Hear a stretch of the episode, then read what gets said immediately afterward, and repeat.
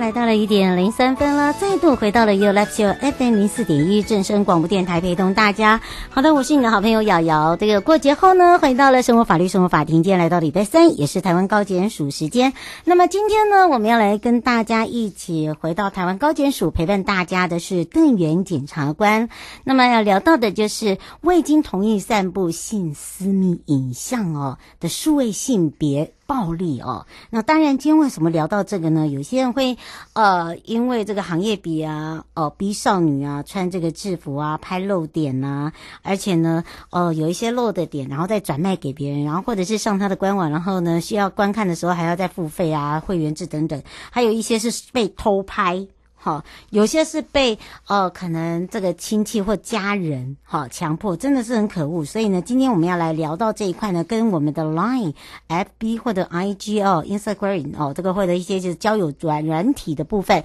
那包含了网络网友哈、哦，会有一些这个网络视讯，到底呃怎么样来去保护自己？我想这也是一个很重要的一个课题啊，尤其是对于父母亲哦。那么当然呃，这个如何去做一个了解哦，孩子们呢，他们在交友的情形等等，我们今天也会在呃这个节目里面来请。哦，这个检察官来帮忙，我们呢大家来解决这个问题了。好，先来关心的就是呢，哦，为了让人权教育向下扎根，所以拉近大家的一种一种叫距离。在四月的时候呢，呃，高雄、澎湖县还有台东这几个地方呢，我们就跟地方县市政府哦合办了一个叫“绿印花火月光海”人权影展的三部曲活动。那因为每个场次活动都受到很多人的回响跟共鸣，超过了四万多民众的参与。呃，也突破了呃民众参与人权影展的人数。那么，呃，疫情呢，为了落实，呃，取消了很多所谓的户外的场次。法务部呢，呃，在推动人权教育的脚步还是没有停歇。九月一号到二十一号呢，透过了呃这个实际的一个影音平台，叫即时影音平台呢，这策划了线上影展。两公约不思议人权的轮廓，也发送了一千组的免费观赏电影序号，让大家可以参展，呃，来看看。同时还推出了填问卷抽大奖，让大家在家吃月饼，呃，这个所谓的追电影，还有机会抽 iPhone 等等哦。那么，呃，在这个向外宣传这个线上影展的同时啊，其实。法务部蔡清祥部长也特别讲，人权呢，就是每个人都应该享有的权利跟自由。那人权教育呢，在推动这个两公约的重要任务之一呢，就是可以透过很多种方式，譬如说我们在电影叙事论点，呃，跟观点部分，来促进大家对于人权议题的省思，那么进而主动去关怀人权的议题，来塑造一个深具人权素养的公民社会。那么近年来，我们有很多多元方式的一个管道，结合了科技，结合了数。为媒体结合了网络直播等等，就是要把我们的人权意识哦，把它推展出去，确保人人享有平等的尊严跟权利。好的，当然呢，除了这个以外哦，就大家都有发现了哦，两公约跟国际如何接轨？为了跟国际接轨哦，还有发展友好关系，尊重人民平等权益以及促进国际合作。那么其实之前我们也跟联合国在二零零九年的时候签订了一个两公约的条款，包含了联合国公民跟政治权利国际公约以及经济社会文化权利国际公约，而这两个呃法国化。法化之后呢，两法联国法化之后呢，那么在法官在审理呃杀人案件的时候呢，都需要呢哦斟酌哦、就等于是审酌这个凶嫌是否是有，譬如说你会常听到的精神障碍，以及犯案当时他的辨识能力是否是呃显著降低，还有他的情节是否是最重大的一个之罪等等。好，因为这个会影响到法官的判决。那么另外呢，二零一三年的时候呢，台湾金藏杀人犯都没有被判死刑的一个记录啊。二零一四年四月随后推就出现了身心障碍者的权利公约，也是拉高了判处死刑的一个难度。那么因为这个公约的规定呢，法官不得对身障者处以酷刑。而当年呢，杀害小灯泡的凶嫌王景玉也是因为这样而逃过了死劫。那么再凶残都没有被判死哦。翻阅了近二十年来的台湾司法案件，就因为有是精神病史杀人，呃而被判死刑的定件，那么只有两例，一个是。二零一二的新竹男子彭建元对友人经营的 KTV 纵火，造成五人死亡。第二个就二零一二年的台南男子林基雄罹患癌症，情绪低落，在安养院纵火，造成十三人死亡。此后呢，再怎么凶残的精神障碍杀人犯都没有被判死刑的记录，所以台中牙医割颈案，最高院还是判。有精神疾病判免死的结果，在司法团是预料中的事。不过呢，不管是呃体恤被告人的心情，或者是纠结审案，当国民法官制度呢，在我们的二零二三年的时候正式上路，这些没有法律背景的国民法官们。法官们呢，也都必须呢遵循公约的相关规定，呃，一精神障碍者犯案不得处以死刑的法律规定，也将由这边呃担任所谓的国民法官共同来面对跟做出判决。那么当然，呃，为什么台湾的杀人者哦，只要是顶着精神障碍疾病都可以不用被处死刑呢？其实法官审判最大的约束力就是我讲的联合国两公约条款，不得对精神障碍者跟身心障碍者处以死刑。即使未来实施国民法官法官的一个制度，两公约的约束还是依旧存在的。这也是呃，为什么今天会。谈聊到这个呢，还记得上个礼拜呃，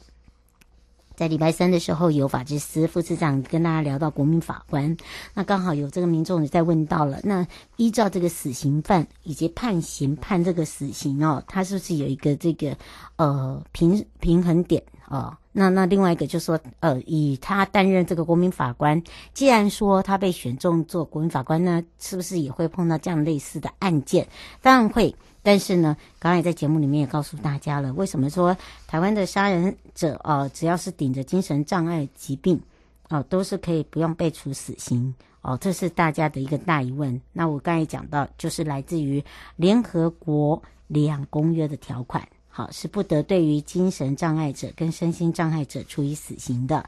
好，这个也是让大家可以呃更清楚。那我们也来解决一下听众朋友问题哦，尤其大家对于保保留法律追诉权，告诉乃论罪的告诉期限是六个月。我们之前检察官还有主任检察官都一再的跟大家聊过，实际上的案例也举例。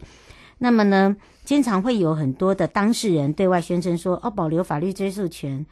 保留法律追诉权。”那提出刑事告诉的案件，限于告诉乃论罪，那需要得为告诉人之知悉犯人之时起。六个月提出，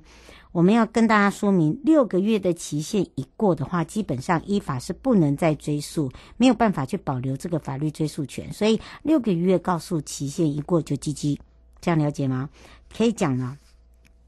刑事犯罪的追诉可以分为告诉乃论、非告诉乃论。而告诉乃论呢，顾名思义，就是要提出告诉之后才能符合追诉的条件。换句话说，就是在告诉乃论的罪名中，譬如说伤害啦、被人故意打伤啦，或者过失伤害被人家哦不小心弄伤啦，最常出现就是车祸了。那公然侮辱呢，就是被人家骂三字经等等啊。这些案件如果没有人提出告诉，即使说犯罪的人罪证明确，那检察官也是没有办法起诉这个人，要要你要来起诉，因为你是当事人。好，针对告诉乃论之犯罪，刑事诉讼法第两百三十七条第一项规定，就有告诉乃论之罪。那告诉应自得为告诉人之悉犯人之时起六个月，也就是你发生事情的六个月，好，开始算起。很多人会想说啊，那那那这个会不会到底是怎么去解释？知悉犯人之时起，就是进一步讲的，就是什么时候开始的意思。好，因为有一些民众不是很了解，明确的就是犯罪行为人，如果只是一开始怀疑没有确证的答案，那告诉期间是不会开始算。例如说，在车祸的过失伤害中，一般的民众会误以为说案件都是从案发那时候开始起算六个月，对不对？但有时候因为肇事者不明，找不到人，或者是说被害人受伤，他昏迷不醒，好，没有办法提出告诉，那案发后经由警方根据。哦，依据事故的呃现场来采证，才会发现肇事者是谁嘛？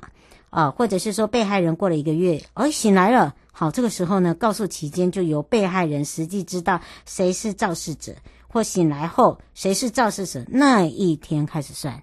好，那其他的告诉乃论的犯罪也是一样，就是要明确的知道说这个行为人是哪一天，就是从哪一天开始算起，这样子。了解吗？说得很清楚了哈，就是说让大家也可以更清楚。好，有任何问题呢，也可以直接上高检署的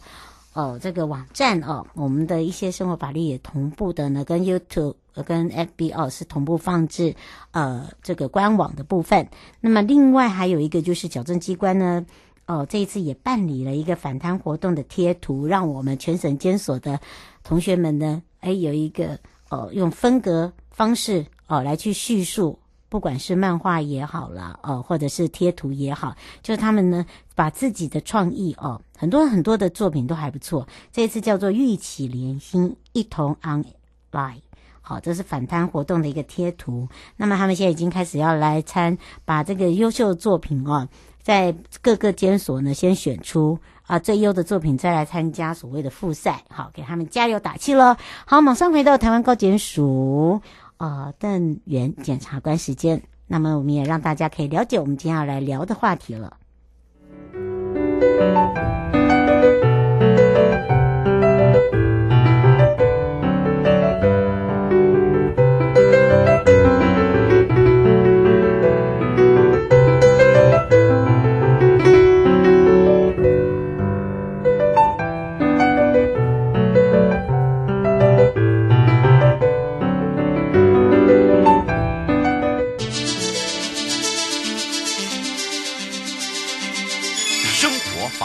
Go Go Go！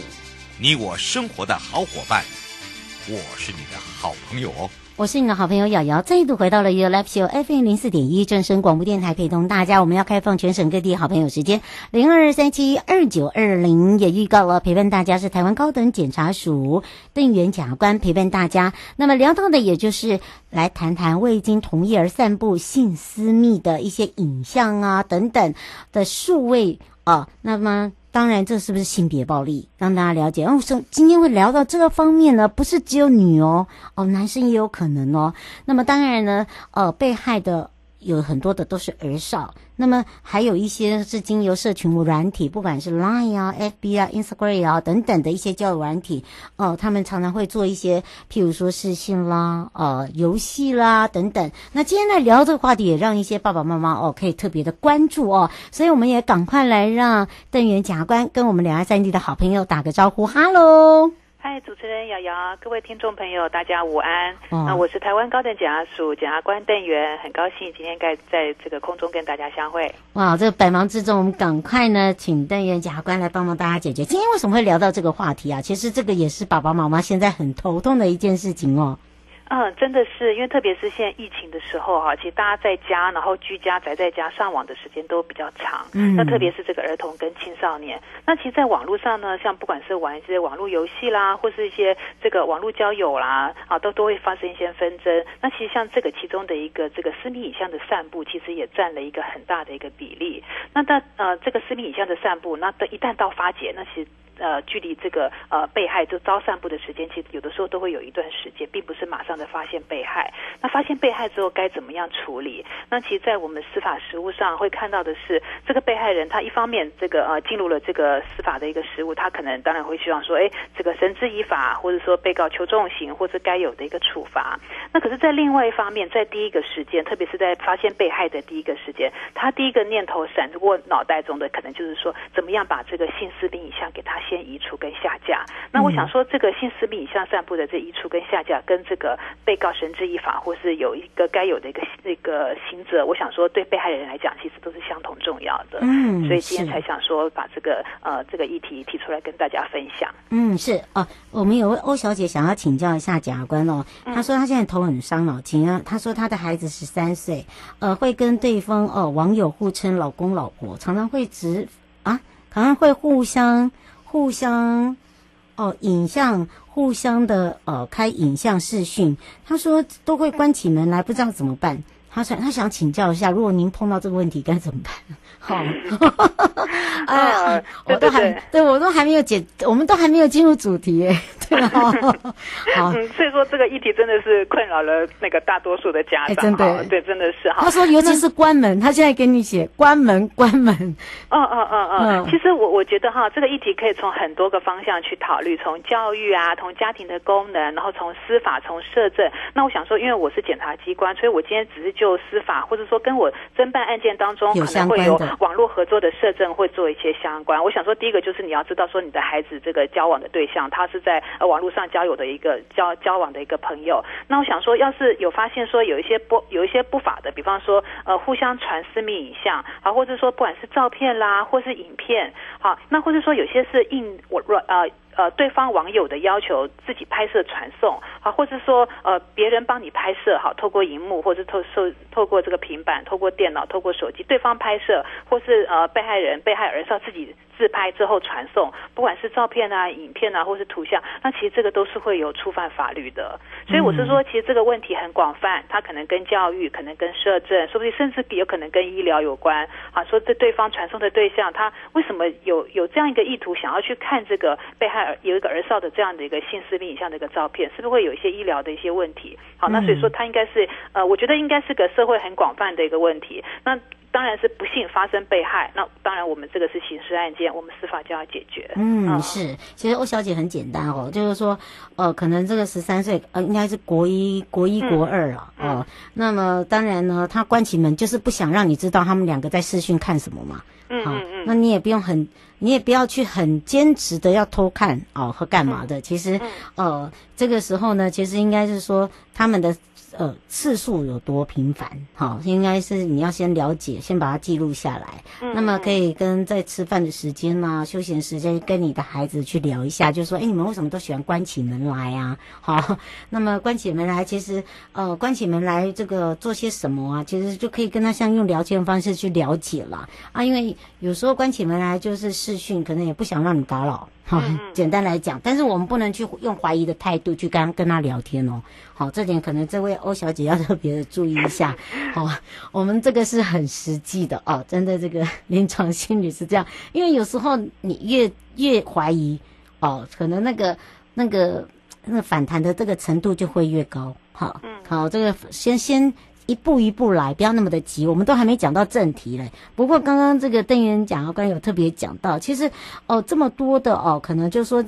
怎么样会变成是一种犯罪？像其中有一个哦，譬如说有时候对方会要求说啊，你要露露胸部给我看啦，露笑体啊，我们两个都来脱光光都有。我们看到很多的这实际的影像、影片，然后后来都是被截图去传的，对不对？是是是，嗯，像这样子来讲，他如果我们可以分为呃成年跟未成年，或者是诶他是自愿的哦，这个这个法律程序就不大一样了，对不对？哎，是是没错，没呃都不太。首先呢，就法律的部分来讲呢，大体上我们会以被害人的年龄来做区分哈。嗯、那假如说是这个儿少的话，我们都会呃优先的适用《儿少性剥削防治条例》哈。那这个条例的这个法条的名称很长，而哦很拗口。那我今天可能这个电话我就简称说是《儿少性剥削条例》哈。嗯、那假如说成人的话，大概相关的大概就是刑法的这个妨害风化罪章，就是散布的这个猥亵物品罪。所以我们可能要先看一下这个被害人他的一个年龄去做不同的一个区分。那可是不管怎么样，那其实呃，今天我刚刚有传的一些这个一个法条的一些、嗯、一些资料哈，那其实你有散布，你有拍摄，那其实这个大概都是有有犯罪的。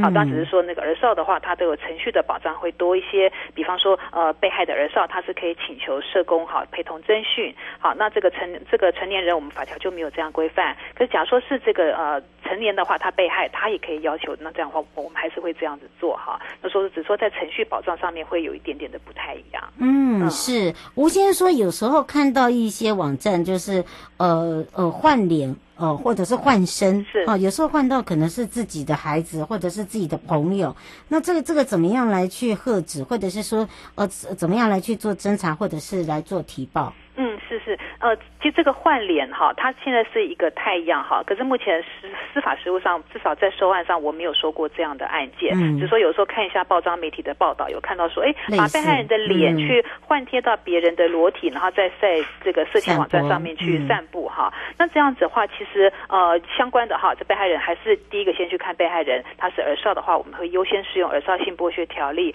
好、嗯，然后再来讲说是非儿少的话，就可能就是刑法的二三五条，散布猥亵物品罪。好，那可是呢，那个另外一方面，因为假如说是放在这个色情网站上，比方说再配合一些很猥亵、很不堪入目，好，或者从我们的社会风土去看，那个真的就是这个妨害风化、有害风俗的一个一个画面，或是一个一个一个一个一个图像的话，我们会认为是说，其实这个被害人哈，就是这个脸部的这位被害人，其他的这个名誉哈，或他的人格权是受到损害的，好。我所以我们要去看说具体个案，他放在网站上的内容，还有他的一个行为，好，他可能会构成刑法三百一十条的这个呃这个指摘或传述这个毁毁谤他人名誉之罪。嗯，是。吴先生想请教检察官，他说有一些网站呢是会员制的哦，是里面就放一些呃未成年或者是一些男男或女女你的这个呃性爱照片啊或影片，他说那以这样的话，没有相关的刑责可以抓吗？哦，然后他们所罚呢？哦、那我们参加的会员，我们如果是他的会员的话，我们是不是也有连带责任？哎，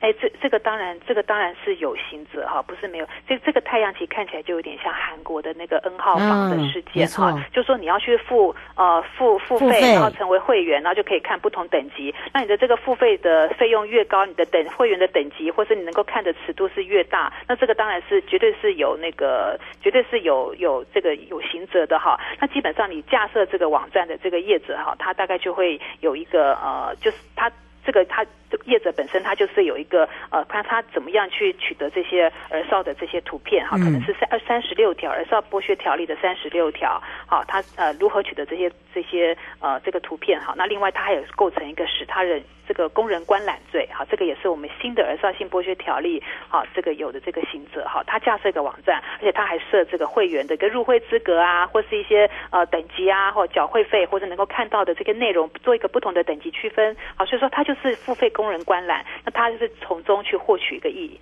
获取这个获利哈，嗯，那这个是绝绝对是他是这个架设网站的这个人，他是有行者的哈，而绍兴博学条例。那另外这个付费的这个会员哈，那原则上我们这个第一次的话，他是呃是行政的处罚，那之后的话才是呃才是有这个会有一些罚款啊，或是一些辅导教育啦，是这一些行政的一个处罚。嗯，啊，所以说说这样的一个太阳哈，那其实它可能是一个结构的一个犯罪哈，那先会有一些被害人的呃这个。这个呃一些跟各自有关的一个性私密影像，好被他不孝集团所取得，那取得之后再做一些不好的一些使用，好不管是放在色情网站上，还是去给他做换脸，好之前我们也会看到说，呃有些就是要挖脸，就是先挖被害人的图像，嗯、然后再去放到别人的这个裸露的身体上面再去合成，再用一些电脑的 AI 技术啊去做合成。对，嗯，是我们只能接最后一通哦。张先生想请教一下，他说像我们男生喜欢早安图啊。他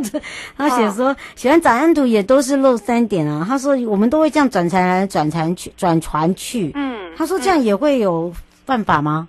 哎、其实我我觉得有的时候还是会有哎、看你转传的那个裸露画面的一个程度哈。那假如说其实你这样转传来转传去，在客观上其实你都没有那个任何的一个加密的一些保护，或者是一些隐匿的一些一些数位隐匿的方式做保护。那你说这客观上那个画面，客观上看起来它就是一个呃。不堪哈，那当然是说艺术色情哈，那有的时候是一线之隔，好，有的时候跟这个社会跟当时的一个风俗的一个民情是有关联。可是假如说像有一些是呃很客观上就认为说那个就是不堪入目，就是说呃一般社会上都没有办法接受那样一个画面，那你说转传，那你说你说这个这个下载然后再去转传，甚至有些是它是自动的一个分享软体，就是你在看之前它就会自动的呃这个。这上传对，把它散把它散布出去，这个你可能你不知道。那其实那个有的时候要是跟儿少有关，好，那这个的话，其实我们的儿少剥削条例，其实它也是有也是有规范的。嗯、所以在我们的呃司法实务上，有些人呃行为人他说，哎，我不晓得这个